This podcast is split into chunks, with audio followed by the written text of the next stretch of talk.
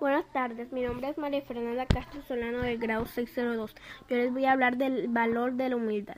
Es un valor que nos hace conocer nuestras limitaciones y debilidades para mejorar como personas. Una persona humilde usa su talento para servir a los demás.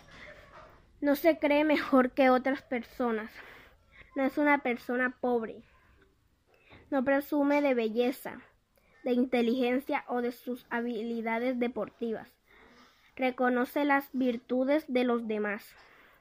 Para ser grande, primero debemos aprender a ser pequeños. La humildad es la base de la real y verdadera grandeza.